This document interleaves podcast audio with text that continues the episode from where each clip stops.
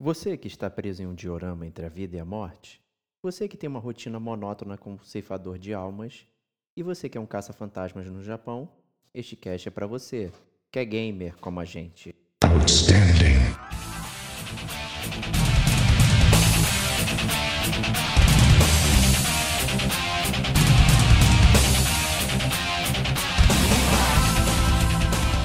Diego Ferreira, velhos detonados, né, que viam nas revistas. Rodrigo Estevão, assim, feito aqui no Rio, então não tinha televisão direito para jogar, é, não, não conseguia instalar meus videogames e tal. Kate Schmidt, Roda a roleta do PlayStation aí. o que, que eu joguei nessas férias?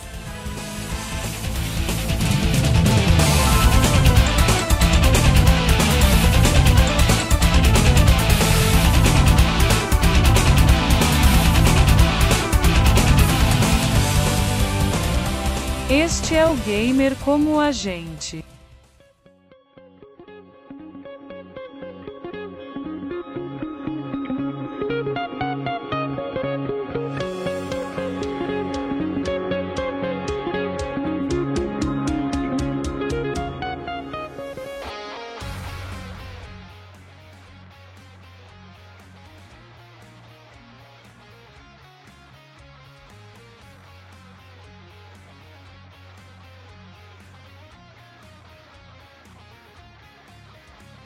Olá, amigos e amigas gamers, sejam bem-vindos a mais um podcast do Gamer como a gente. Eu sou o Diego Ferreira, estou na companhia de Rodrigo Estevão. Salve, salve amigos do gamer como a gente.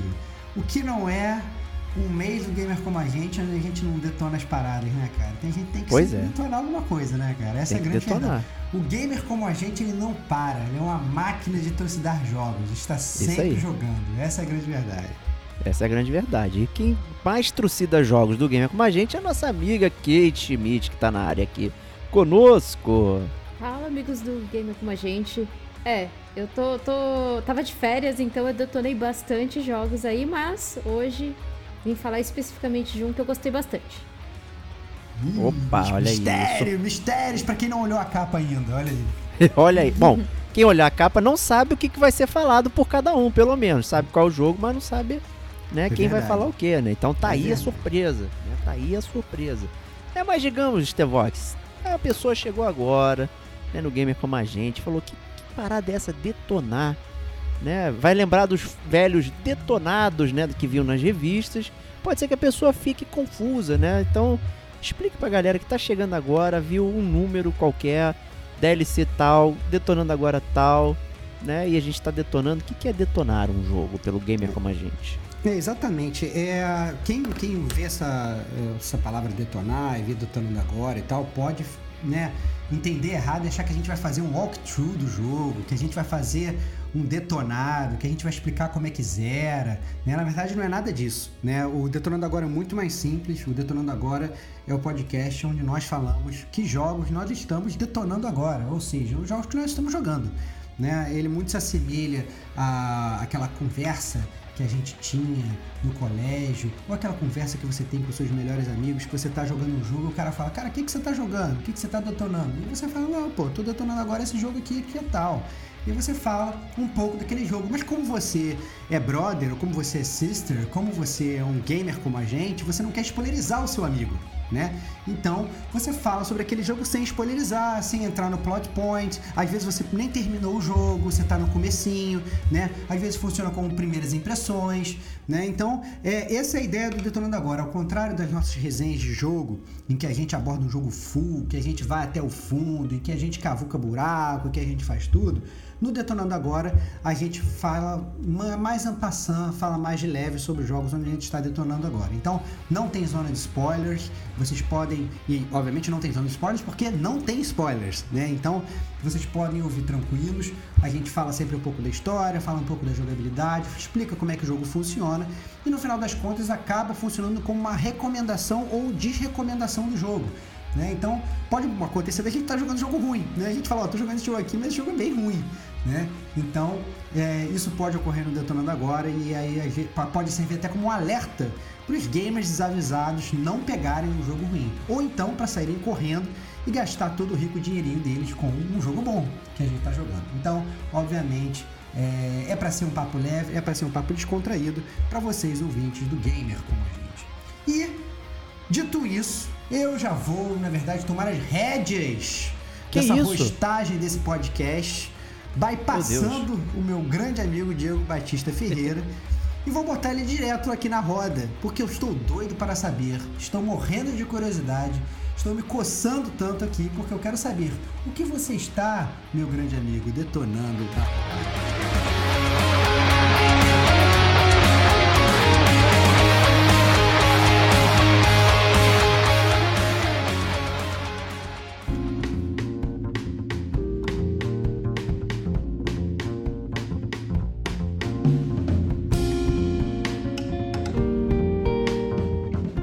Estou detonando agora é Elden Ring, tá, gente? Então- Que isso? Que isso, cara? não, eu não tô roubando, não, gente. É, Tá é- roubando, cara. é desde que o Elden Ring saiu, eu não tenho conseguido jogar nada. Tô realmente focadaço, metendo um milhão de horas. Porém, né, foram muitos jogos que eu consegui jogar no ano passado que ainda não tive chance de trazer aqui para nossos amigos do Gamer como a gente. E um desses jogos é um joguinho de puzzle, que é uma, é um, digamos, um estilo favorito meu, né, de, de passar o tempo, né? Então peguei essa pérola aí, chama-se The Almost Gone, né? É, que é um joguinho de puzzle bem tranquilo. Eu descobri ele no Switch, né? Eu adoro ficar fofocando a loja da- do, do Switch para ver os lançamentos, as coisas estão rolando. Né? Achei ele maneiro, guardei na meu wishlist. Né? Eis que eu assinei o Google Play Pass, né? Muitos ouvintes já devem saber, né? Por um precinho bem camarada. E esse jogo apareceu na lista de jogos de graça que estão lá na, na- na- no serviço, desde que você pague, obviamente, pelo serviço. Né? E eu falei, pô, melhor do que comprar, vou usar meu dinheiro de aluguel aqui e pegar esse jogo e jogar no celular, né? Até aproveitando para falar que é um jogo que está disponível para PC e Mac, Switch e é, celulares aí, tanto o iOS quanto o Android, né? Então eu joguei a versão do Android no, no Google Play Pass. Eu achei inclusive que o celular é uma plataforma muito adequada para jogar o jogo, tá? Porque ele tem um seguinte aspecto: ele é como se fosse um, aqueles dioramas.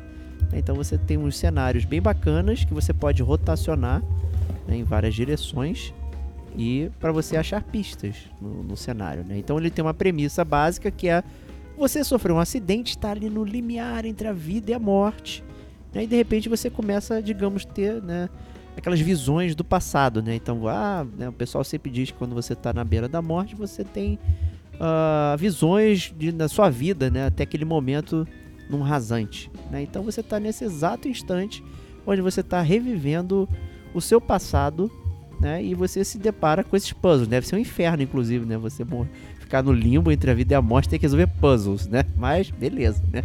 Estamos ali na área para isso, né? Vou ajudar lá o personagem, né? Então o jogo. Mas tem, mas tem, mas o de cara já vou perguntar então, que você tá muito acelerado, cara. Ah, desculpa, É, desculpa. Eu tô muito acelerado. Essa história, ela é contada através dos puzzles, à medida que você vai seguindo. Você. É, porque assim, pelo que eu entendo, você. é, é, como é de celular, eu entendo que a jogabilidade seja uma jogabilidade mais simplificada, né? É, então eu queria, eu queria entender como é que eles contam essa história, como é que o jogo funciona, como é que é esse storytelling pro player que tá jogando, fora do gameplay, eu diria. Perfeito, perfeito. Então, na verdade, você tá o tempo todo resolvendo os puzzles, né? É, o primeiro capítulo é, digamos, dá pra, resu- dá pra falar do- sobre o que, que é, porque, tipo, no, início você descobre. Então, você, é, digamos, é uma criança e tá vivendo o divórcio dos pais, né? E aí, você vai explorando a casa e vai descobrindo isso, né? Então, é tudo... É, tudo isso vai sendo descoberto ao longo do- da resolução dos puzzles. Então não tem lá, oh, você está no passado, né? E eis aqui o tema. Não, você ao, ao trafegar pelos cenários, você vai inferindo sobre o que está acontecendo naquele exato instante na sua linha do tempo. né? São cinco capítulos, tá? Para não dar spoiler, né? Já que é o detonando agora. É, não vou falar onde se passam os outros capítulos, né? Mas o primeiro capítulo é sobre o divórcio dos pais. Então, assim, é, tem temas muito interessantes e profundos, tá? É, e tudo isso está atrelado à resolução dos puzzles, né? Então você tá na sua casa, né? E aí você tem aquela visão de diorama, onde você pode circular o cenário, então você vai apontando a câmera, ah, quero que gire para esquerda, esquerda de novo, esquerda, esquerda, esquerda.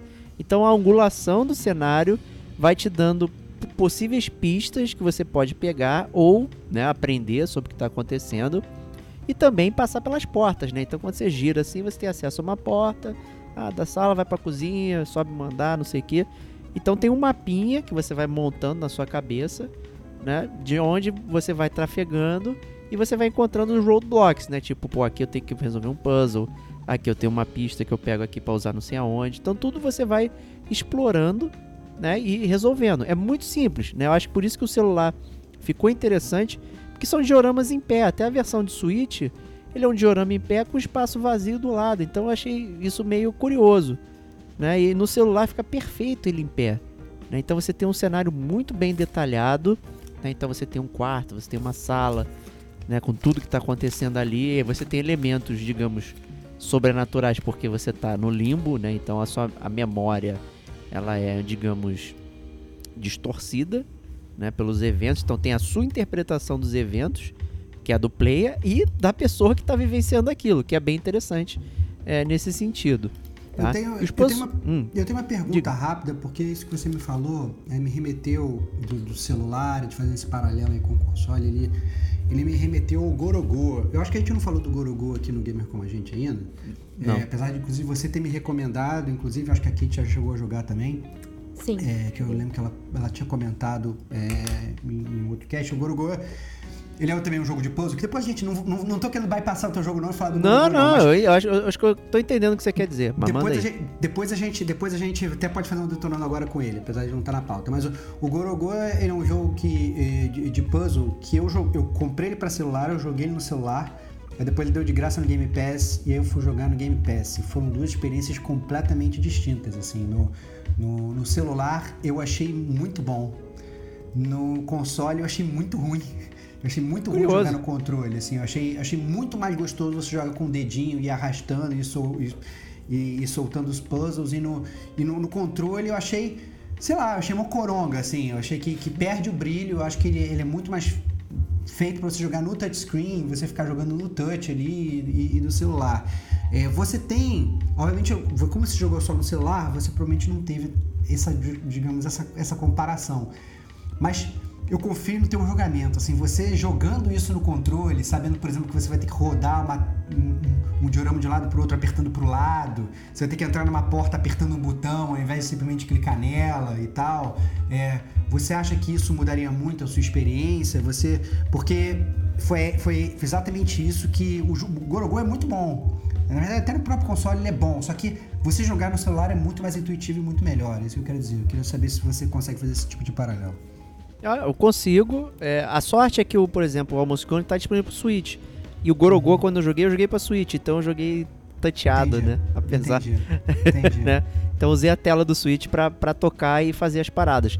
Mas a parada intuitiva, ela é muito perfeita, sabe? Eu acho que isso que é, é um ganho enorme, tanto no Gorogô quanto no Almost Gone. De você uhum. poder girar com o dedo e clicar para onde você quer ir.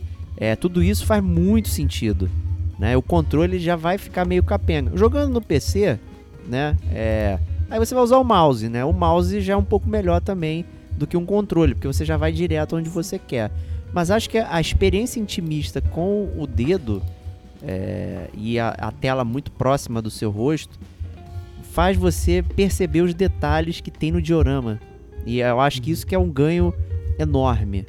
Tá? Eu, eu acho que as pessoas, apesar de uma tela maior, né? A, a, distância que o computador fica de você até lá é completamente diferente quando você está com o celular na frente. Então, entre o dedo e tá próximo, acho que é a experiência definitiva, tá? Do Amos Gone. É um jogo é, perfeito para isso. Então, o seu paralelo foi muito bom, cara. É... Jogos de puzzle são bem curiosos, né? Tem diversos estilos. Né? E o Gorogo e o Amos Gone, eles têm esse estilo que requer o toque, né? requer que você tenha a interatividade direta com o cenário. Né? E acho que a melhor forma de interagir com o cenário é essa coisa que o celular inventou, que é o toque. Né? Você não precisa de feedback para o seu dedo, igual apertar um botão, você só precisa direcionar. Então é perfeito isso aí que você falou, cara. É... E isso ajuda muito a você investigar certos pontinhos. Porra, se eu conseguir clicar ali, será que você vai usar o controle para chegar até ali? Talvez não, talvez você perdesse alguns detalhes. Né? Ó, até uma resolução de puzzle mais simples. É... Então, assim, sensacional o seu paralelo, tá?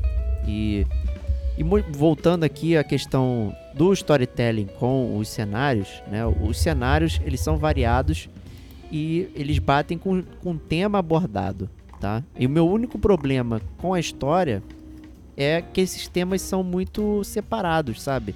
Então quando você acaba o primeiro capítulo, vai pro segundo, ele é uma coisa meio diferente, você não sente uma, uma, uma, é, uma fluidez.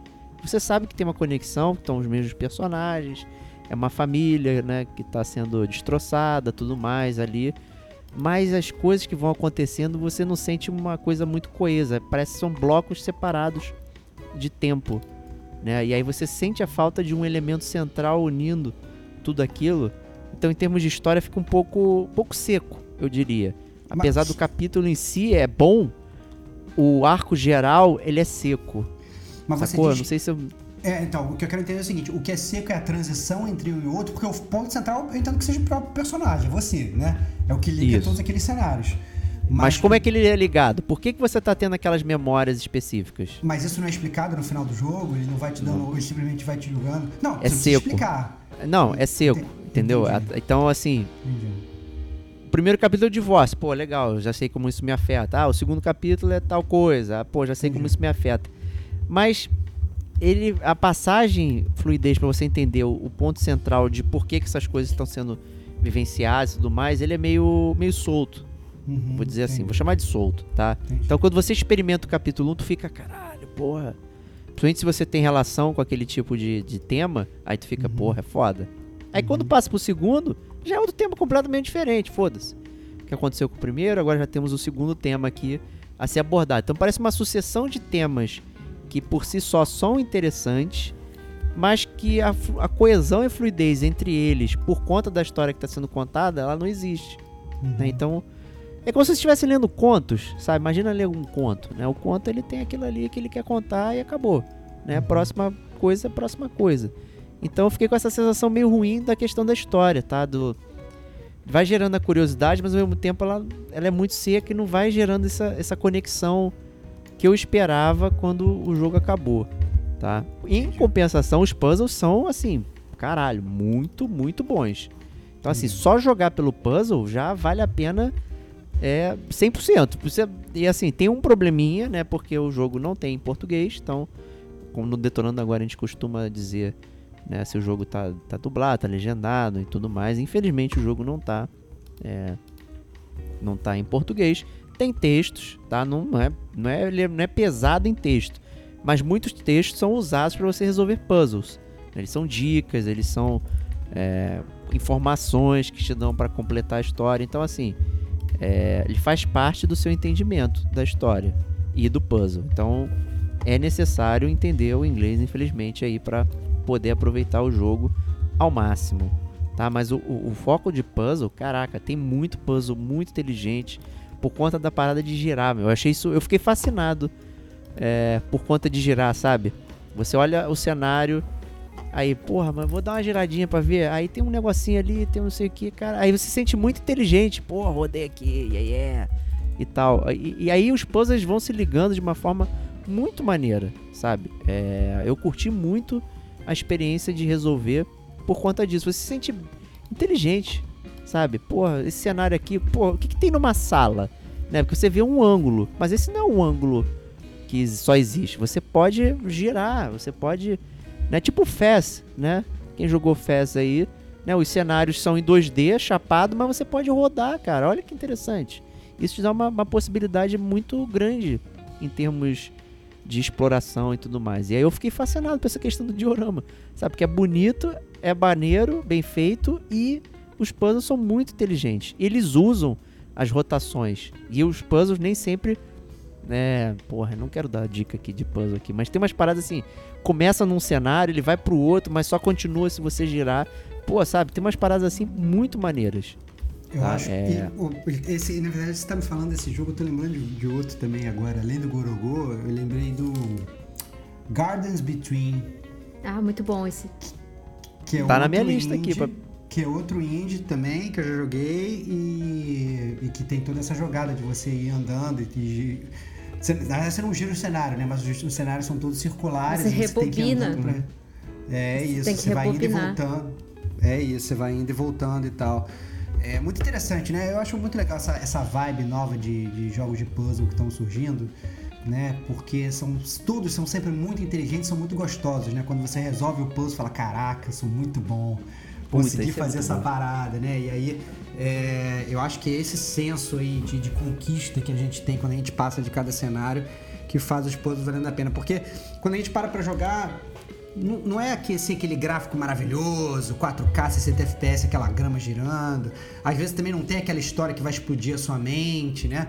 Mas é, você tem aquele senso de, de, de, de- de completude, assim, quando você pega e você termina um quebra-cabeça e fala, pô, que maneiro, né? O cara, o, o desenvolvedor foi inteligente e eu também fui, porque eu resolvi. É, pois né? é. Então, É. Tem, toda, tem toda essa dança de você com o desenvolvedor pra resolver aquele negócio, né? Muito maneiro. Não, muito bom, cara. Aí, pô, a- o, o som, os efeitos, a música, é tudo legal. Aquilo ajuda a manter você na imersão. Pô, ficava aqui, eu vou, vou dormir, né? Aí eu, pum, sacava o celular, ficava com, essa, com a luz na cara assim. Falei, caralho, o que, que é pra fazer aqui, meu? Como é que eu giro aqui? Que, que é? Aí eu ficava assim, mano. Aí resolvia um puzzle, ficava feliz, pum, desligava, pô, depois eu. Próxima.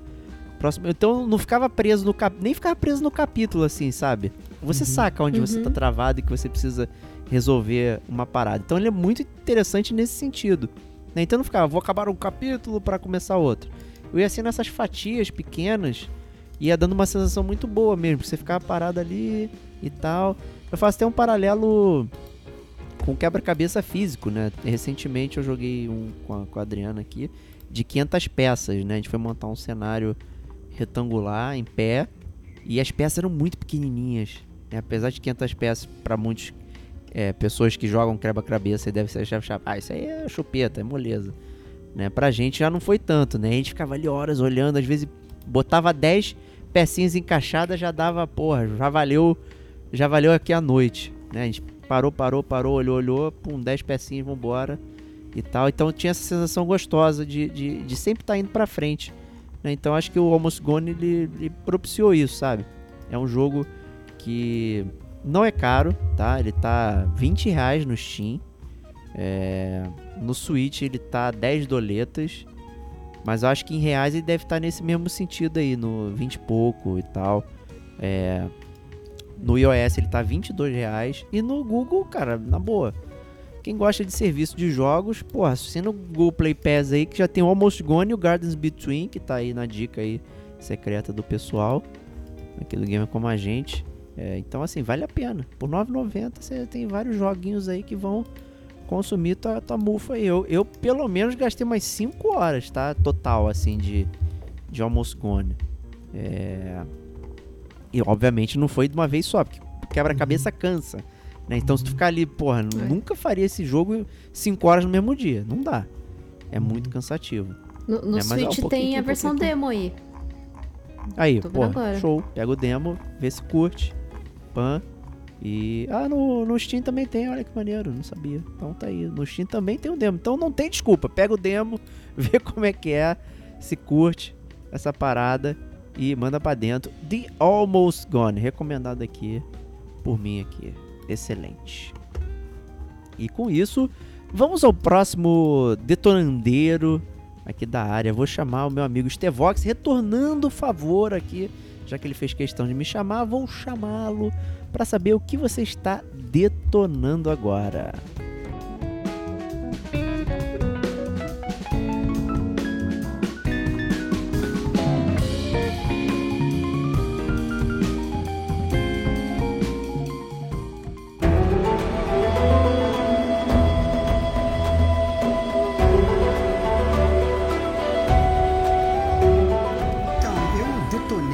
Já, eu terminei esse jogo é, agora no início do ano. É, na verdade, agora isso não é nada, cara. Agora, final de março, início de abril. É, tava muito tempo sem jogar videogame, né? O pessoal que me conhece sabe que eu, que eu, que eu me mudei de novo, voltei pro Rio e tal. É, fiquei bastante tempo sem jogar porque o meu setup não tava é, assim, feito aqui no Rio, então não tinha televisão direito para jogar, é, não, não conseguia instalar meus videogames e tal. E logo que eu consegui instalar o Xbox, é, o primeiro jogo que eu fui ligar foi esse, que é o Death's Door, a Porta da Morte. Ó, né? eu tô É, super curioso pra, pra descobrir sobre o que é o jogo, se é, é. Acabei até me antecipando aqui. Eu acho que eu tô Aí, muito, né, Tá faladeiro, né? cara. Tá falando, né, pode o, falar, cara, o falar. novo Hades, né? o- enfim, eu quero que você fale tudo sobre o jogo aí Cara, pra gente, cara. Então, o, o- o principal do Death's Door, que logo chamou minha atenção, antes, inclusive, de, de, de, de sair o jogo, essas coisas assim, é, é que o jogo ele é da Acid Nerve. A Acid Nerve, a gente já falou dela aqui no Gamer com a gente. A Acid Nerve, ela fez Titan Souls. É, o Titan Souls a gente falou no Detonando Agora, número 8. DLC Caraca, número hein? 22 do Gamer Como a Gente. O Titan Souls é um jogo muito legal. Quem quiser, volta lá atrás e escuta, porque é super recomendado. É um jogo muito bom. É um jogo que você, na verdade, controla um bonequinho. Você usa um arco e flecha, você tem que matar, sei lá, tipo 20, 15, 19, 18, sei lá, tem um número X de bosses pra você matar. E você só tem uma flecha. Então, quando você solta- essa flecha, você tem que pegar ela de volta pra soltar de novo. E você morre com um hit, mas o boss também morre com um hit. Né? Então, quem acerta o primeiro hit primeiro ganha. Assim, é muito bom, cara. Titan Souls é muito bom. E joguei muito Titan Souls, me diverti. A platina é difícil de conseguir, tem, tem speedrun, tem essas coisas todas. É muito, muito maneiro. Mas é... E eu, eu tava ansioso, na verdade, pelo próximo jogo da S Nerve, né? E quando surgiu o, o, o, Titan, o Titan Souls, o Death's Door, a primeira coisa que eu vi falar, cara, é um jogo da, da S Nerve, então tem um grande potencial. Né? Então eu lembro que quando saiu, todo mundo ficou embasbacado com o visual do jogo, que tem uns corvinhos, tudo bonitinho e tal, não sei o que. E aí todo mundo começou a falar bem, nossa, que visual maneiro, eu, inclusive na E3 e tal, não sei o que. E aí fiquei na minha. Não, esse jogo uma hora vai entrar em promoção, eu vou pegar e tal. E obviamente aí veio a grande Microsoft e deu Death's Door de graça na Game Pass, cara. Olha Obrigado. Muito, muito obrigado, Microsoft. E aí, é, com acesso a esse jogo, eu finalmente falei, não, agora finalmente eu vou pegar e eu vou jogar esse jogo que já estava na minha lista aqui para jogar há bastante tempo. Vou poder dar uma detonada no é, no Death's Door. O Death's Door, a, a história dele é, é muito simples. Você controla um pequeno corvo, né? Ele é um Reaper, ele é um ceifador de almas. E, e ele trabalha para a sede da comissão dos ceifadores, né? Que é formada de vários corvos. Corvos, eles, o objetivo dele é ir ceifando almas.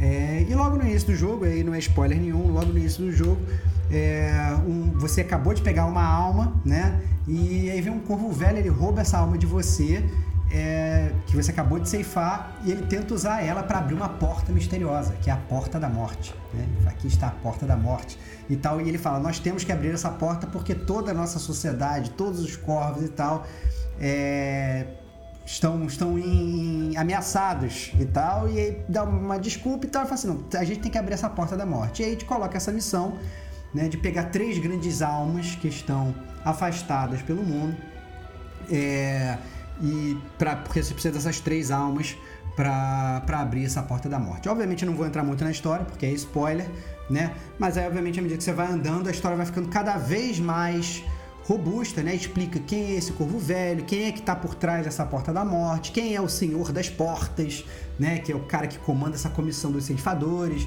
né? Então, é, à medida que o jogo vai caminhando, a história ela vai sendo contada. Talvez essa tenha sido a minha maior crítica no início do jogo, porque eu achei que a, a- a forma como a história ia caminhando estava sendo lenta demais, assim, no sentido de me dar novas informações de por que, que eu tô fazendo aquilo, né? Entendeu? Porque o seu personagem é meio trouxa, tipo, vai lá e faz. É, tá bom, tá bom, então eu vou fazer, né? É, e, e isso talvez tenha sido a minha maior crítica, mas a, quanto mais informação você vai pegando, mais interessante vai ficando a história do seu corvinho, do seu Reaper e, e- e do que, que você tá fazendo ali, por que, que você tá fazendo é, e por que, que você quer abrir essa porta da morte, né? Muito legal. Deu uma vibe meio Grifandango, né? Mas é- tem uma comédia ou... ou... Porque tem essa Cara, coisa do, ah, do, do negócio, os ceifadores e não sei o quê.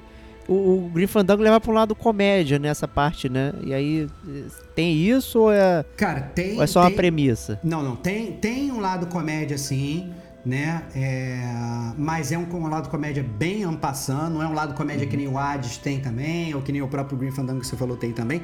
Até porque o jogo, em termos de história, ele é muito menos robusto do que esses jogos. Né? O Ah, Hades, ok. a gente sabe que a gente tem várias histórias, vários personagens, não sei o que, não sei o que, essas coisas todas. O Green Fandango, ele é um point and click, ele é só sobre história, né? Esse jogo, ele é muito mais sobre a jogabilidade do que sobre a história. Isso é importante falar. Então eu tô contando a história, a história é legal, tem plot twist, tem até uma coisa que... que eu vou falar no final. Tem até Tá que, que- é, que é uma, um negócio muito maneiro que tem no jogo, mas que é, isso tudo é- é-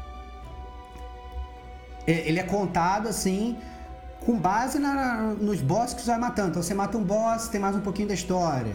Aí depois você vai outro boss, mata, tem mais um pouquinho da história. Né? Ele vai realmente te, te alimentando pouco a pouco sobre o que está acontecendo. E aí no final do jogo, realmente, aí tem uma série de explicações a mais.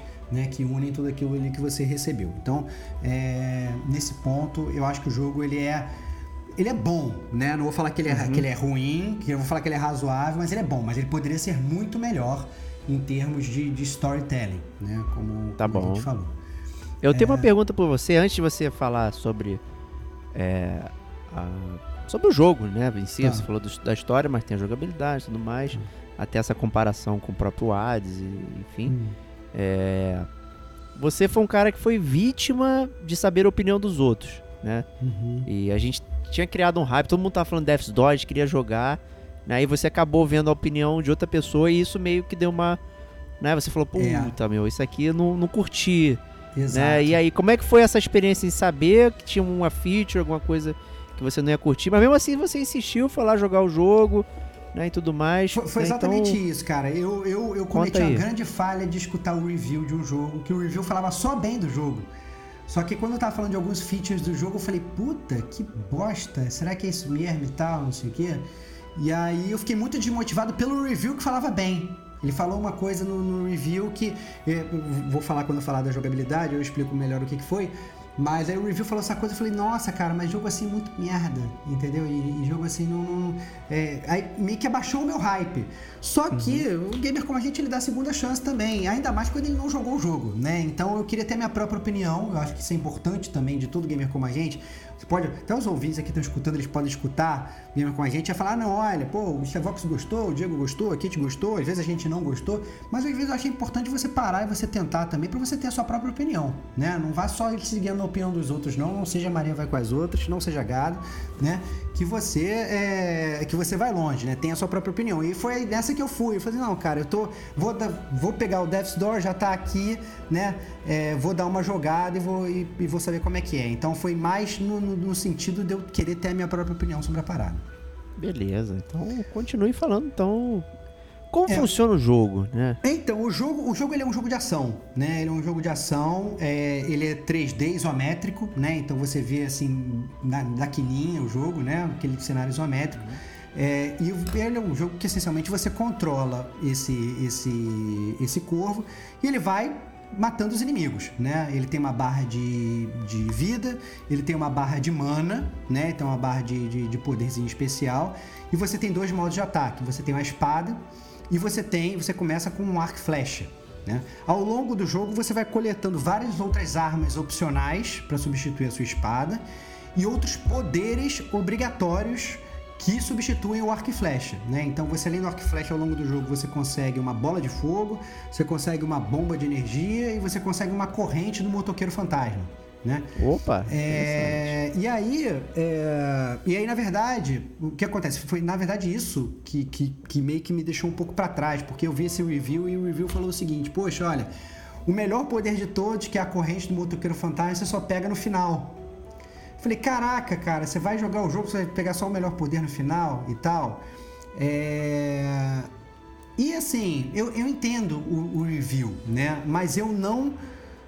Eu não falaria dessa forma, porque eu acho que a, que a dança dos poderes ela, ela é muito boa. É legal você ficar trocando, é legal você ter usar todos, é legal você fazer o upgrade dos seus poderes e tal. Por mais que a própria corrente seja legal, eu entendo o que, que o, o reviewer ele falou, que ele falou assim, cara, eu peguei a corrente e quando eu queria começar a usar, o jogo já tinha acabado. E isso realmente acontece, né? Os primeiros poderes você acaba usando mais porque você pega eles por mais tempo, né? Mas então, então isso realmente ocorre, mas não é algo que, que, que, tire o brilho como eu achei que fosse tirar, porque esse foi o meu ponto. Uhum. Então o próprio reviewer falava: não, olha, isso acontece, mas não tira o brilho. Mas eu falei, cara, tira o brilho, entendeu? Porque. E, só que na verdade, bem ou mal, você. Eu acho que eu tava tão adequado aos outros poderes já que eu realmente acabei usando pouco a própria corrente e o jogo acabou funcionando bem, né? É... E aí o que acontece? O ele, o Death's Door é um jogo super linear. E esse é o ponto principal do jogo. Então, assim, você começa a pegar o jogo, você fala lá com o corvo, ele fala: olha, você tem que pegar as três almas aqui desses bichos aqui. É, mas minha sugestão que você vá primeiro naquele ali, entendeu? E aí, quando você vai pegar a alma lá daquele primeiro boss lá, que você vai pra fase dele, lá você vai pegar um poder. E aí, esse poder ele vai te ajudar a abrir, digamos, a porta para você ir para o segundo bicho. Nesse segundo bicho, você vai desbloquear um outro poder que vai desbloquear a porta do terceiro bicho. Então, ele é um jogo completamente linear, com pequenos elementos de Metroidvania, porque bem ou mal, você pode voltar para esses outros mundos, usar os seus novos poderes para ir lá e desbloquear power-ups, desbloquear arminhas secretas, você consegue evoluir, aumentar a sua vida, você consegue aumentar o seu mana, entendeu?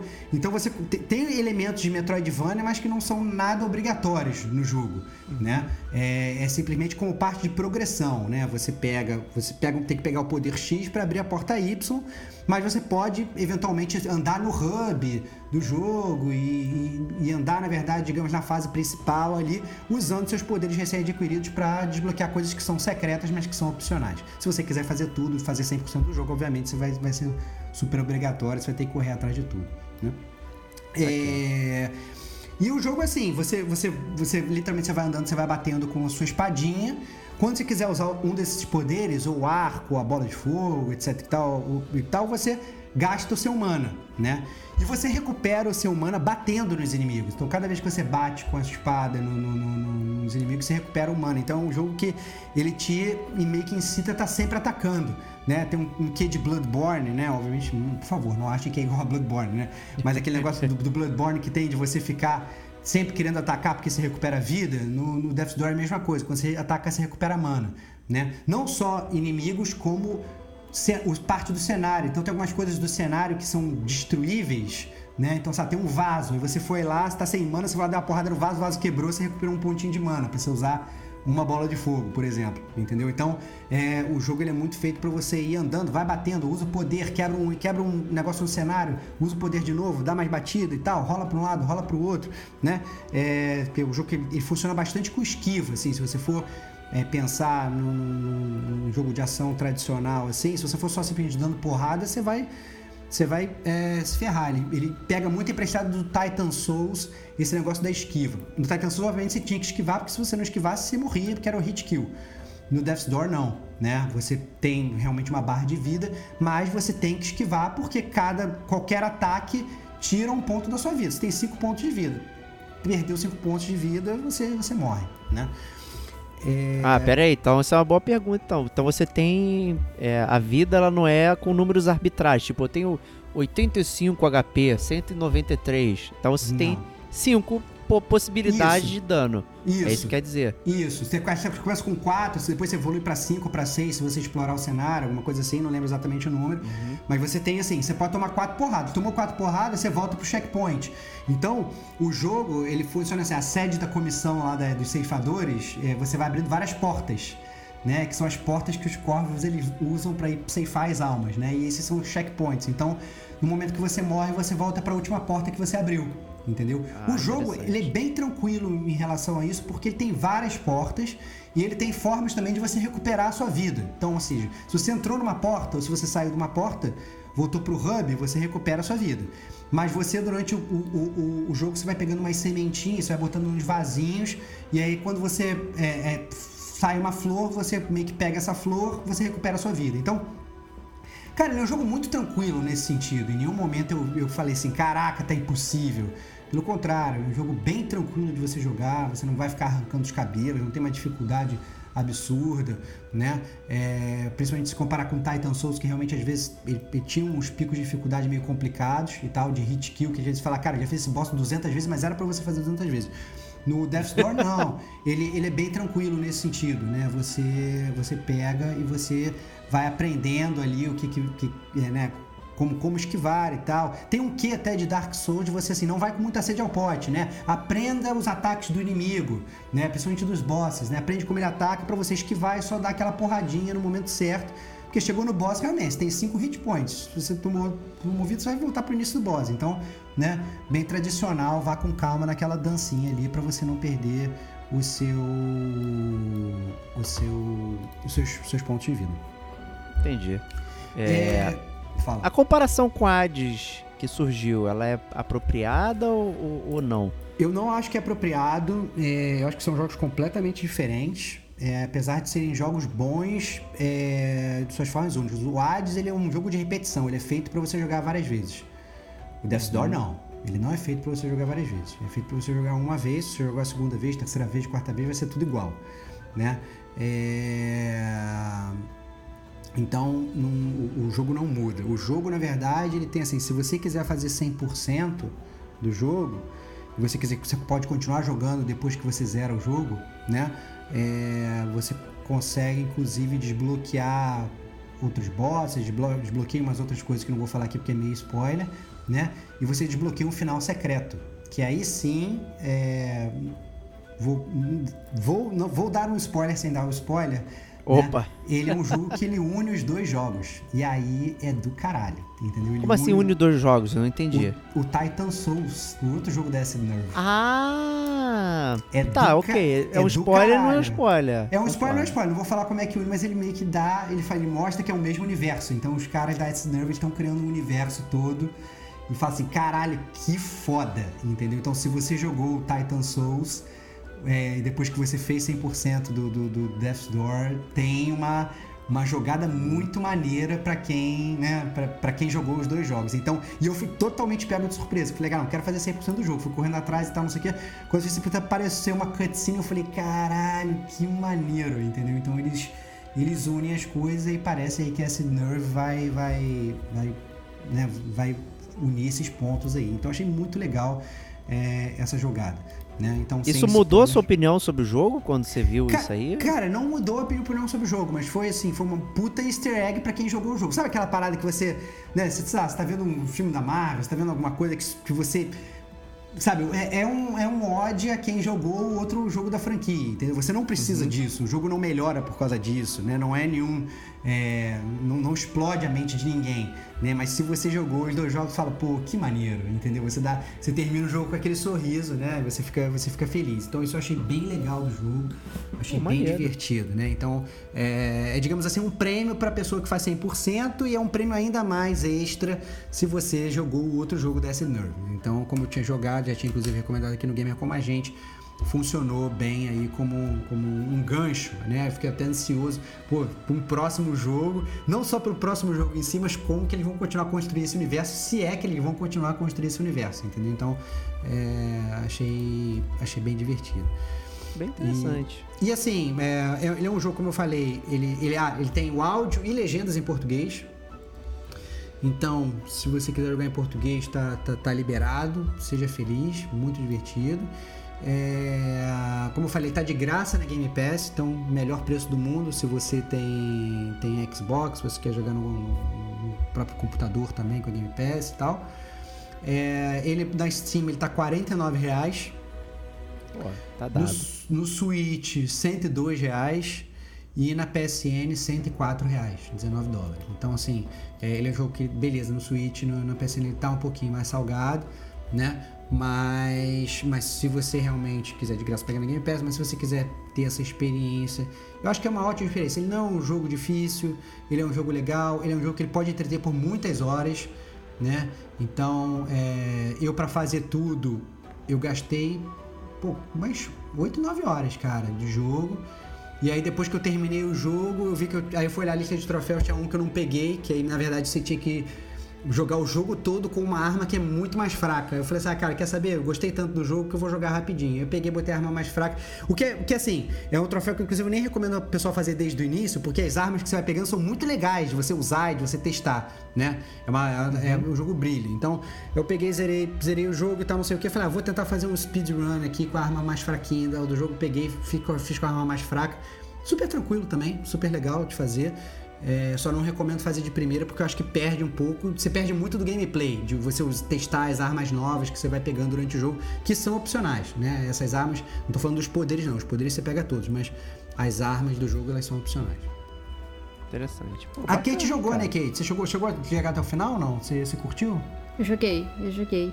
É, eu não refiz tudo, né? Só joguei, finalizei ele uma vez. Eu curti, curti bastante o jogo.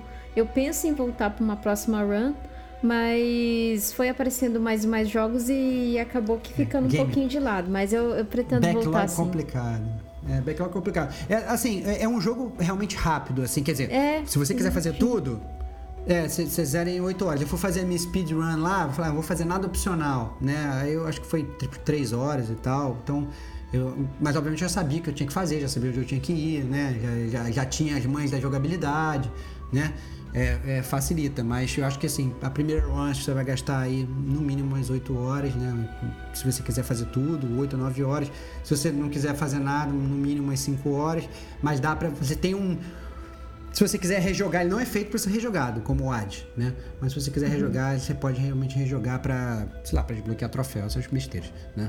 É, também não recomendaria, só pra quem ama muito também troféu, essas coisas, e pegar achievement e tal.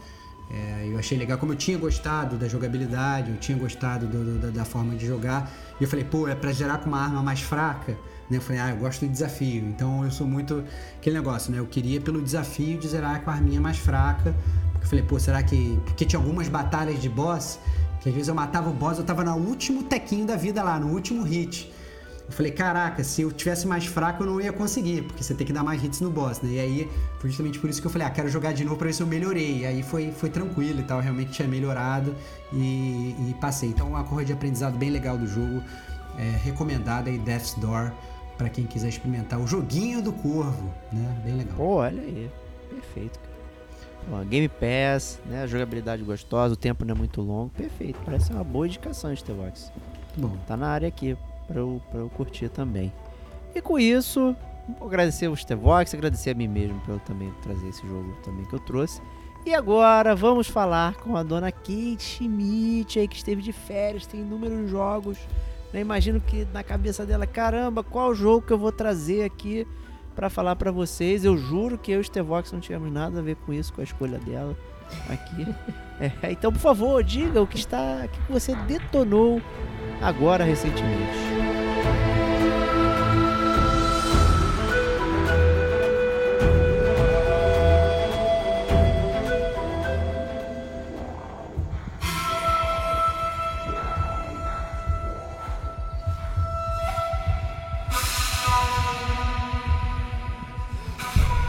Roda a roleta do PlayStation aí. o que, que eu Olha joguei aí. nessas férias? Bom, um, um dos jogos que eu realmente joguei por muitos dias e eu fiquei bem viciada, acho que eu até comentei lá no grupo com vocês, foi o Ghostwire Tokyo. Ele até então ele é exclusivo do PlayStation 5, ele não saiu é, em outras plataformas, só no PC, né, é, fora ali do, do mundo do PlayStation. Mas acredito que posteriormente ele vá vir pro, pro Xbox e vá vir para Game Pass, porque ele faz parte de um daqueles estúdios que a Microsoft comprou, né? Então provavelmente ele chega aí. Bom, o, o Ghostwire ele é um jogo totalmente em primeira pessoa. E para contextualizar assim a história dele, porque eu ac- acredito até que teve uma live nossa que um ouvinte ele falou: "Nossa, que e Ghostwire, alguém de vocês está jogando?". Ninguém falou muito desse jogo, e realmente, né? Quase ninguém falou muito desse jogo e sabia-se muito pouco desse jogo antes dele lançar. Então a, a história dele é um pouco confusa assim, mas bem por cima, é, você começa com Akito, né? Ele sofre um acidente de carro, ele acorda ali na, naquele acidente e a cidade de Tóquio já tá um caos. Tóquio, na verdade, é Shibuya, né? Que é uma cidade muito mais baseada, é uma cidade totalmente baseada em Tóquio. Então ele acorda na, naquela confusão, as pessoas estão se juntando ali para ajudar ele e de repente as pessoas começam a sumir, a evaporar. E Opa. nesse evento ele ouve uma voz interna é, nele, assim, começa uma fumaça preta assim a, a cometer o corpo dele. E es- essa, essa voz começa a falar com ele e tudo. E essa voz nada mais é que um policial chamado Kiki. Não é o Kiki do Animal Crossing, tá? É o Kiki policial do, do Ghostwire. E daí esse policial, ele, ele toma controle do corpo do Akito, né? Ele consegue fazer alguns movimentos do Akito. O Akito até começa a brigar com ele, "Ai, quem que é você? E tudo mais. E daí esse policial começa a ajudar ele, porque todo mundo na cidade sumiu. Só ficou ele, de fato, com... E, e esse policial que tá, assim... é, mentalmente e, e na... Assim, acho que a alma desse policial tá nele, né? E daí é, tá ele e esses visitantes, que são essa- esses monstros que, que estão em algumas regiões da cidade, né? Esses visitantes parece, acho que o pessoal já deve ter, ter visto em algum trailer, parece um Slenderman que fica com guarda-chuva, né? Então tem vários desses inimigos assim. É, tem alguns outros inimigos, você tem algumas outras variedades de, de inimigos e os inimigos eles são baseados em sentimentos humanos. E eu achei isso bem legal, assim, assim a lore do jogo é, com respeito a, a esse tipo de coisa eu achei bem legal. Então, assim, como as pessoas sumiram, só ficou a roupa das pessoas ali no chão. Aí quando você anda pela cidade, você vê todas as roupas jogadas, você vê que, que realmente as pessoas estavam fazendo alguma coisa ali, você vê que as pessoas estavam na rotina delas, né, durante a sua exploração ali na cidade. E isso é bem legal, esse, essa, essa coisa que o jogo consegue te, te levar, né? Esse sentimento que o jogo consegue te levar. E, e daí esses inimigos você consegue batalhar com eles frente a frente e também tem o stealth. O tão famoso stealth aí que não mata em uma só, dependendo do inimigo. Opa! Opa! Então, pô, peraí, peraí, calma aí, Vamos calma aí. calma. calma muita, aí, calma aí. muita informação, muita informação. É, é, quem, pergunta primeiro, você ou eu, Diego? Quero, eu tô com Eu, eu só queria aqui, comentar, primeiro assim, é, eu queria só comentar que eu não fazia ideia de nada sobre o jogo e muito menos que ele era em primeira pessoa. Então, assim, quando você falou que ele é em primeira pessoa, eu falei, caraca, meu, que curioso, né? E aí você começou a falar agora de elementos stealth, não sei o que, então tô doidaço aqui pra ouvir. Vou, vou passar a palavra pro nosso amigo Stevox, normalmente ele é, o, ele é o host do Detonando Agora com as suas perguntas pertinentes aqui. Então fica à vontade, só, só tô aqui trazendo o meu espanto é, sobre ser em primeira pessoa. A minha pergunta eu vou guardar pro final, no caso. É, é, assim, tem várias perguntas, Kate. Então vamos ver se você consegue unir todas as respostas numa só. É, é, obviamente, primeiro sobre a jogabilidade. Não vou nem entrar muito na história para não spoilerizar a galera. Mas assim, é, primeira coisa sobre essa questão que o Diego falou da primeira pessoa, eu queria entender como funciona o combate, né? Que a gente sabe que a gente tá- vê primeira pessoa que está acostumado a combate piu-piu, né? De tiro, com arma. Mas eu, pelo que eu vi na- na- nas imagens, rola meio que os poderes. Então não sei se é piu-piu com arma, ou se tem poderes estilo Bioshock, ou se mescla os dois e tudo. Essa é a primeira pergunta. Segunda pergunta, você falou que o jogo se passa em Shibuya, né? Shibuya é aquela é, parte é, metropolitana de, de, de Tóquio ali, que tem aquele cruzamento e tal. Escutem o DLC do Gamer Como a Gente. É, Gamer Como a Gente vai ao Japão, que o Stevox conta todas as aventuras dele em Shibuya. É... E eu fiquei muito interessado. Em primeira porque- pessoa, inclusive, em, que em você primeira contou? pessoa. As, as aventuras de Stevox foram todas em primeira pessoa no Japão. Então, assim, a, a- a minha, a minha dúvida é. é, eu, eu gostei muito de andar pela cidade. Eu queria entender como que é essa movimentação por Shibuya. Porque quando se fala que é um jogo de primeira pessoa, eu logo pensei, pô, mas é mundo aberto? Porque hoje é mundo aberto tá em voga, tudo é mundo aberto. Então eu queria entender se são fases, se você pode sair andando por Shibuya, como é que funciona essa movimentação em primeira pessoa. Porque, por exemplo, o próprio Bioshock a gente sabe que ele é primeira pessoa, mas ele não é mundo aberto, ele não é um Skyrim que você sai andando para onde você quiser, né? Você tem, digamos, aquelas fases que você vai tendo que fazer ali. Às vezes tem algumas você pode voltar e tal, não sei o quê, mas essencialmente é uma linha reta. Então eu queria entender como que funciona o combate em primeira pessoa e como funciona a sua movimentação pela cidade de Tóquio no Ghostwire Tokyo. O combate ele é baseado em poderes. Né? Você primeiro você começa com o poder do vento, É, parece Naruto, né? Mas primeiro você começa com o poder do, do, do vento ali e você atira com o dedo. que são os poderes que você utiliza com a mão. Sabe aqueles spells de Skyrim? É muito parecido com os spells de Skyrim. Então, o vento, o tiro do vento, ele é um tiro mais certeiro. Aí tem o tiro da água, que ele é um tiro mais de área. E o tiro de fogo, ele parece mais uma shotgun. E tudo você faz com a mão mesmo, né? Com- Você usa o poder com a mão. Tem uma arma no jogo que é o arco e flecha, que você consegue utilizar o arco e flecha. Porque assim, o- esses poderes que você utiliza é quando o Kiki tá é, ligado a você.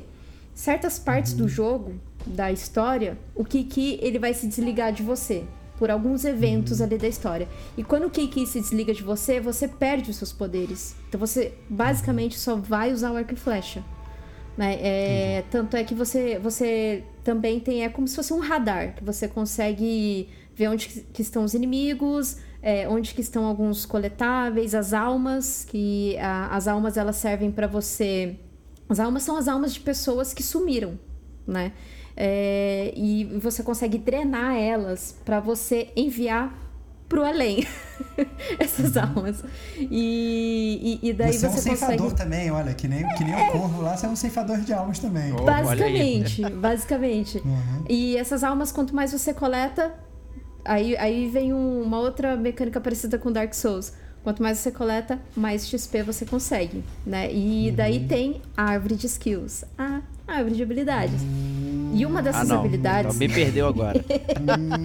que você desbloqueia é você conseguir planar. Você conseguir. é, não, não digo assim voar, mas assim, você aperta duas vezes ali o pulo e você plana. É, então, esse- essa movimentação na cidade, além dos- das viagens rápidas, você pode fazer tanto a pé, andando entre os prédios e vielas, ou você pode subir nos prédios. E a maneira como você Entendi. sobe nos prédios, você usa é, a partir do- dos tengus. Os tengus, eles acho que são yokais, se eu não me engano, eles também são, são yokais japoneses, que eles parecem umas gárgulas. E aí eles ficam na- nas pontas dos prédios, que você consegue mirar neles e jogar como se fosse um arpão, assim, e você sobe no prédio e você consegue planar pela cidade toda. Claro, o tempo Você é um de. Batman de- japonês, é isso. É, é Não, isso. É um- Perfeito, é perfeito. Você Batman plana feito japonês. Batman. Perfeito. Entendi. O- só que o tempo de você planar é de 5 segundos. Então dá pra você planar um pouquinho, ver o Tutengu, joga, joga ali o, o gancho e, e, e vai, assim, voando, né? Entre aspas. Voandinho ali. Dessa maneira. Perfeito. Isso, pegando, pegando o bondinho, pegando a carona ali no- nos Tengus. Ó, o Sekiro tinha Tengu, hein? Olha aí. hein? É. O, o- é o- mesmo, mas então, mas então ele é, ele é então um mundo aberto, ou seja, quer dizer, você tá na cidade, rola um mapa e aí ah, você tem que ir pra missão tal, aí você vai andando até lá e tem outras coisas pra você fazer na cidade além da missão normal. Porque Sim. assim, se é mundo aberto, eu quero saber assim, tem tem side mission, tem outras coisas pra você fazer que aumentam, que melhoram a história, que são pontos adicionais da história. Ou não, ou é um negócio meio, um mundo meio vazio, né? Porque a gente também tá acostumado a isso. A gente tem um mundo aberto que tem aquele mundo aberto, mas um mundo aberto sem vida, não tem nada pra se fazer, né? Como é que funciona o mundo aberto aí do, do, do Ghostwire? O, o Ghostwire, ele tem é, as side, side missions, que eu achei bem interessantes as side missions, porque elas são bem baseadas em cultura japonesa, sabe? O jogo todo em si, ele, para quem gosta de cultura japonesa, ele é um prato cheio, porque a- as side missions, elas são bem baseadas ali é, na, na população mesmo da cidade, é, elas envolvem bastante essa questão de yokais, elas envolvem bastante essa cultura japonesa, né, que, que tá ali é, contada no, no jogo. E, e daí o mapa você consegue explorar ele de, de forma bem vasta. É claro que alguns pontos você não consegue acessar porque você precisa avançar um pouco na história, mas assim que você libera aquela área, ela é totalmente explorável. Você pode ir e voltar como se fosse um Assassin's Creed, por exemplo. E para você liberar algumas áreas, você tem que passar por alguns portais. Você precisa purificar alguns portais. Aqueles, eu não me lembro o nome ao certo do- dos portais japoneses. Acho que o Estevão sabe mais ou menos quais eu tô falando, que são vermelhos, sabe? Um- Aqueles, aqueles toris, aqueles. aqueles... isso, Toris. Esses mesmo. É, então você tem que purificar esses portais. É, os itens colecionáveis tem bastante, acho que se eu não me engano são 147 colecionáveis. Mas eles não são assim colecionáveis que você pega e. Ah, legal, um colecionável. Todos têm uma historinha que ele conta. E não é assim só uma historinha é, implícita do jogo. É, é algum item japonês que, assim, nós nunca vimos na nossa vida, mas que na cultura japonês representa- japonesa representa bastante coisa, sabe? Então eu achei muito legal isso, porque todo item que eu pegava, eu fazia questão de ler todos os itens, porque alguns ali eu já conhecia, né? Porque eu venho de uma família japonesa. E foi bem legal isso porque eu lembrei muito dos meus tios. Os meus tios, eles sempre fizeram muita questão de passar muito da coisa da, da cultura japonesa pra gente, né? E, e daí, tanto é que acho que eu até comentei com vocês que quando começaram a aparecer os yokais, porque não tem só os tengus, aparecem outros yokais, os nekomatas, que são a- aqueles gatinhos de duas caudas, é, tem o kapá, né, que é aquele yokai da, da- nos lagos, nos rios. Então, quando eu me deparei com os yokais, eu apontava assim na tela, caraca, eu conheço esse yokai porque eu jogava Yokai Watch, sabe? É, Ah, não. Mas um yokai em específico, eu gostei muito de ter encontrado, que é a Zashiki Uarashi. Ela é uma yokai de uma menininha que fica nas casas. É, na cultura japonesa, você... O- os japoneses, eles fazem os altares para essa yokai e coloca uma tigela com comida para ela. E eu lembro que minha tia sempre fazia isso. Ela tinha um altarzinho ali. é, alguns itens desse altar eu encontrei no jogo. Eu falei, meu Deus, realmente, minha tia, minha tia estava certa, ela nunca mentiu pra mim, sabe? Então, eu encontrei bastante coisas ali que eu lembrava que- a minha tia passava isso pra mim. Então, eu gostei demais nesse sentido, sabe? Então, pra mim foi, foi até um- uma espécie de me reaproximar da minha cultura, né? Que às vezes a gente esquece um pouco, né? E, e como meus tios já são falecidos, foi até uma maneira de, de quentinho no coração. Putz, eu lembro dessa história, eu Ah, lembro quando ela me maneiro, contou essa maneiro. história, sabe? É, principalmente essa história da é, Zashiki Warashi. Ela sempre contava muitas histórias dos yokais. E hoje, e, ó, né, quando eu era criança, e hoje eu percebo adulta que eram histórias de yokais. E daí eu apontava e falava, nossa, eu conheço, esse eu conheço, esse eu conheço. Só que aí o Maneiro. problema dos yokais no jogo é que eles ficam repetitivos. Eles já apareceram uma vez, eles vão aparecer de novo em outra parte do mapa, e a mesma, você tem que fazer a mesma coisa com eles. Então achei que essa parte do yokai eles poderiam ter explorado um pouco mais. Eles poderiam ter diversificado um pouco mais. Mas as side eh, missions eu achei bacana, assim, a maneira como elas foram conduzidas, como as histórias foram incluídas de uma maneira legal, sabe? Que, que te deixa interessado em saber. E assim, o jogo não tem nada de muito incrível, mas pra quem, eu acho assim que pra quem gosta muito de cultura japonesa e tudo mais, se esperar uma promoção assim, cara, é um jogo muito bacana de você pegar e jogar, sabe? É, primeira pessoa, eu sei que nem todo mundo gosta de jogos de primeira pessoa, mas as batalhas dele são legais. Ele tá com o controle, os gatilhos adap- é, adaptivos, né? Ah, Eu, eu sempre falo errado, mas é, é quando os gatilhos eles, eles ficam eles você assim você joga o poder aí você tem que tirar o núcleo do- dos inimigos pra você matar o inimigo então na hora que você entrela, entrelaça o núcleo deles pra tirar o gatilho fica de uma maneira bem legal sabe ele treme ele, ele fica um pouco mais difícil de você apertar então eu achei isso muito legal só que tipo 30 minutos disso já cansa sua mão entendeu aí você já tá desligando o negócio E, e já acaba a bateria do seu controle. é, Ah, é. é, a bateria, cara, drena. É tipo, menos de duas horas ah, já, já tá pedindo arrego, assim, sabe? Então, é, eu desliguei porque tava cansando mesmo, tava cansando o pulso. Chega uma hora que você não tá mais aguentando. E uma outra coisa legal desse jogo é, pra quem não se lembra, a diretora criativa dele é Yukumi Nakamura, que na E3 de 2019 ela entrou lá, ela ficou famosa por ela ter entrado lá no palco, ela não sabia falar nada de inglês, e daí ela ela toda lá tentando falar alguma coisa de inglês e a galera super gostou dela tal. Só que ela não ficou até o desenvolvimento final do jogo, né? Ela saiu antes, ela fundou o próprio estúdio dela. Mas eu, eu achei legal que tem até um documentário dela, que ela fotografa todas as partes de Tóquio. E ela gosta muito de jogos de terror, né? Então ela fotografa muitos, muitas partes abandonadas de Tóquio. E ela comenta num desses, nesse, um desses documentários que assim, que a que a E3, nessa E3 que ela participou, ela treinou muito para falar inglês lá, né? Ela treinou muito um discurso. E chegou na hora, ela tava tão nervosa que ela não lembrava mais. E a assistente de palco falou para ela: Ó, entra, fala qualquer coisa. E aí ela entrou e, sim, não vinha nada na cabeça dela. Ela falou que falou, foi o jeito, ela foi ela mesma. E depois ela saiu, ela nem viu como que foi a receptividade do, da apresentação dela. Ela foi pro hotel, ficou super triste. E ela viu que bombou e ela conseguiu vários seguidores e tal. E a galera gostou dela. E ela fala que assim, que uma das coisas que ela mais aprendeu com essa E3 é ela ser honesta, a gente ser honesto com a gente mesmo, né? Com, com si próprio. Então, eu, é, essa questão do, do jogo, para mim, assim, pegou essa parte da família, é, trouxe muita lembrança legal para mim, assim, é, eu fui, a, a, sei lá, eu levei muito dessa coisa sentimental de esse jogo sou eu ali, sabe? Então, para mim, Ghostwire foi muito marcante nesse sentido. Toda a história, toda essa cultura japonesa, eu acho que o Estevão vai gostar por conta desse de toda essa carga da, da, da, cultura japonesa em si. O problema é, mapa aberto, a gente sabe que vai ter coisas muito repetitivas, né? Como uhum. tem jogos de Assassin's Creed e tudo mais e tal, tal. Mas vale a história, vale é, pelas coisinhas que você acaba vivenciando ali no, no mapa.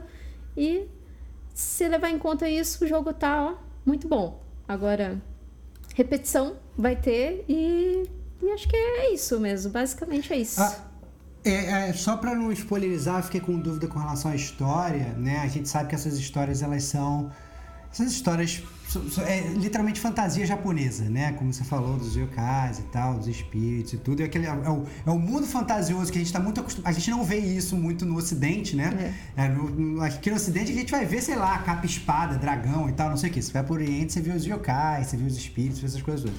Eu queria saber, é, eu imagino que você já tenha jogado o jogo até o fim, né? Kate Machine não, não, não, faz, né? não faz as coisas pela metade. Eu queria saber como é que foi esse ciclo da história toda. Se depois deixa amarrado tudo direitinho, se a história funciona bem, né? Se eles. Obviamente, eu não vou falar que explica tudo, porque né, você está num mundo fantasioso, daí é o meu ponto, mas é, como que se funciona bem a história como um todo, se você ficou contente com o resultado final. Isso que você falou, na verdade, do, de, da sua conexão com a sua família já é muito legal. Isso para mim já vale qualquer tipo de jogo, né? De você poder né, pegar um pedaço do jogo e unir a sua trajetória pessoal. Isso para mim é, é, isso é ser gamer de verdade, né? Quando você pega, você começa, você transcende o videogame e, e, e caminha. Mas a gente sabe que às vezes, sei lá, tem gente que não tem essa conexão, uhum. né? E aí eu queria saber se, se você botando um passo atrás e tentando analisar assim essa parte, se você achou que a história funcionou bem como um todo, assim para você. Ó, oh numa certa parte da história você já tá sacando o que tá acontecendo, sabe? Então, assim, não, não vai ser nada muito uau, que plot, sabe? Uau, é isso. Uhum. Não, você já, você já vai sacar, sabe? O que, que tá ali para acontecer. Mas é, uma coisa que eu não citei ali no começo da história é que é, é bem começo da história, isso não é spoiler, tá? É, esse, o Akito, que é o, o o rapaz que ele acordou desse acidente, né? Ele acordou com esse policial nele. Ele, ele tem uma irmã que está internada no hospital, que ela sofreu um acidente há muito tempo atrás e ela está em coma no hospital. E essa irmã dele tem uma certa ligação com os eventos que estão acontecendo na cidade. Tá? Então, assim, ah, assim, é, tem uma ligação familiar também, tem todo um desenrolar familiar também envolvido. Então, tem todo um final também, que é interligado com família e tudo mais. Eu gostei, não achei nada fantástico, nada, putz, olha, que história, uhum. que deu Kojima aqui, sabe? Não. É, é simples, é bem simples, é, é um final bem simples.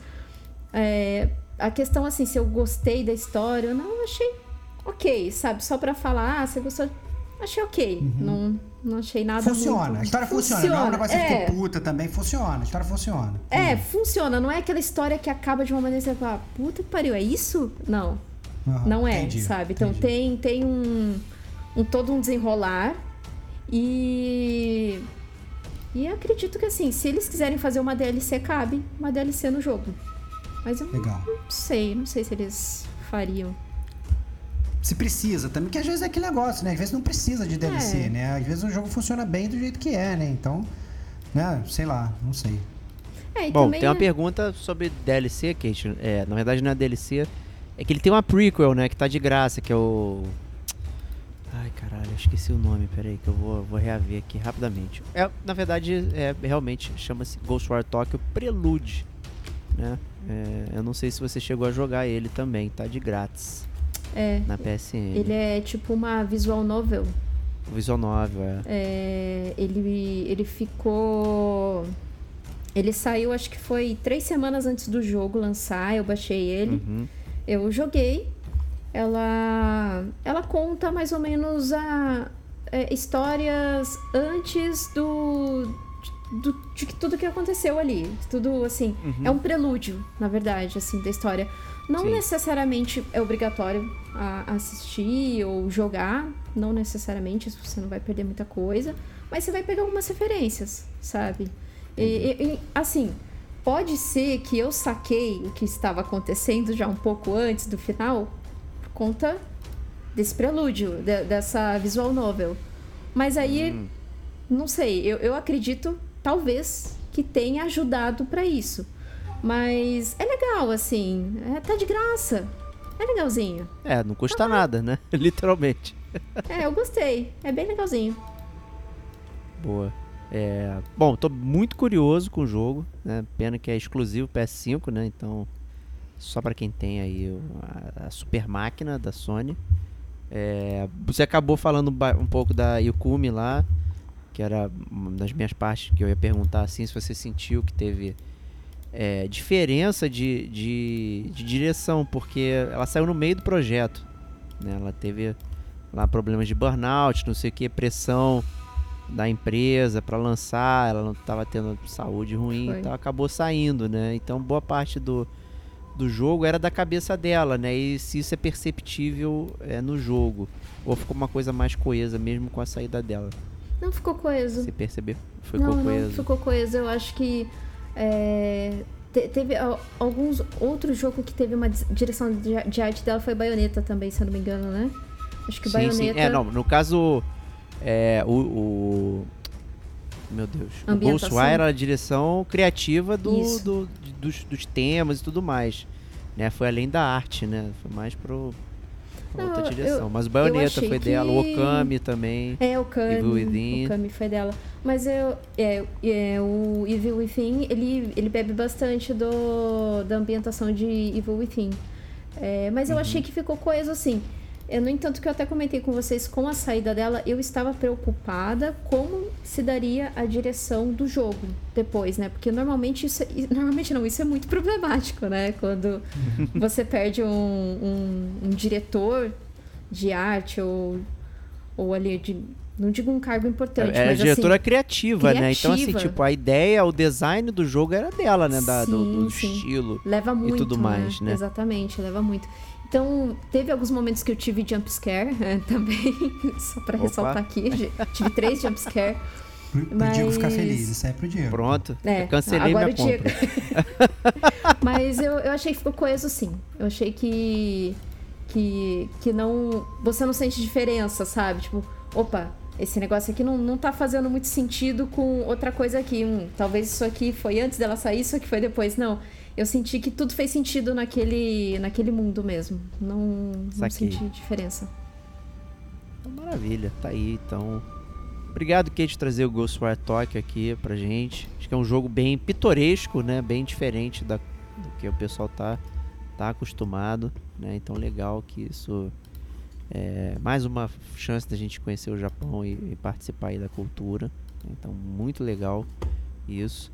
E, né, estamos aqui finalizando, detonando agora aí. Espero que tenham curtido né, esses três joguitos que trouxemos aqui para vocês. né? A gente sabe que o Detonando Agora tem se tornado aí um, um grande, né, um grande case do gamer como a gente, né? Então a gente sempre tem bastante gente curtindo, ouvindo podcast, né? Essas indicações, acho que a gente consegue trazer bastante jogo até fora do, do circuito, ainda que né, apa- apareçam jogos aqui também. Tá todo mundo jogando, então é bem legal isso. né? Espero que tenham curtido. E semana que vem, última segunda-feira do mês. O que acontece na última segunda-feira do mês, Tevox? Última segunda-feira do mês é dia de live do Gamer Como a Gente. pô. A gente Opa! pode trocar ideia com os amiguinhos gamers, cara. Olha aí. Olha aí, então dia 25 de abril, última segunda-feira de abril aí, estaremos lá às 20 horas e 45 minutos com a live do Gamer Como a Gente, né? Aquele aquecimento maroto, né? aquele bate-papo, aqueles, pô, e aí que vocês estão jogando, estão vendo, não sei o que, trocando ideia e depois emendamos na gravação do podcast ali, ao vivaço para todo mundo que estiver no YouTube, exclusivo YouTube, não somos patrocinados. É só porque é o único lugar que a gente consegue fazer. né? Então tá aí na área. Então esperamos todos vocês na semana que vem, tá, gente? 20 horas e 45 minutos aí. Live do Gamer Como a Gente. Fale pros amiguinhos, se inscrevam lá no canal, né? Eu tô muito feliz que a gente aumentou. Lá chegamos na marca de 200 inscritos lá no canal do YouTube, então já muito legal isso. Então temos um potencial bacana aí, muita gente já querendo ver a live do Gamer Como a Gente. Então, né, eu sei que vocês não estão se inscrevendo, né? Se a gente compara, eu sempre falo isso. A galera que ouve o podcast versus quem tá nas nossas redes sociais e tudo mais, pô, clica lá, dá uma, dá uma seguida lá. Né? Pô, cur- curte a gente aí que sempre tem uma brincadeira boa aí. E é isso aí. Então, muito obrigado, Kate, por ter vindo conosco aqui do chamado do Gamer Como a Gente. E espero que você possa participar da live aí con- conosco, então, hein? Vamos lá, vamos, vamos falar o que dessa live? Falar como eu detestei Ih. certo jogo aí? Triple, Que triple isso? Não, Será? calma, calma. Não, sa- não Pera aí. sabemos ainda. Não sei. Jogos que odiamos. Será? Mais um, né? Parte 1. Mais um, mais um, mais um. Stevox, um grande prazer inenarrável estar aqui com você. Meu grande amigo, o prazer é todo meu é, estar com você, estar com a, com a, com a famosa Kate é, e estar principalmente com os nossos ouvintes. Né? É muito bom poder estar na casinha de vocês, no vidinho de vocês toda semana.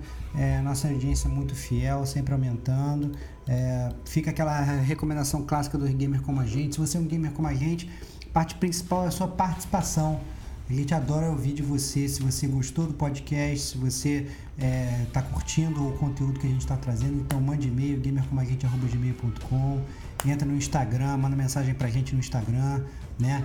É, a gente também gosta de ler as mensagens do Gamer Como a Gente News. A troca de ideias pra mim é muito mais legal até que o próprio podcast. Então venha conversar com a gente, se torne um gamer como a gente. Isso aí. Então, nos vemos na próxima semana. Um grande abraço e até lá. Tchau, tchau.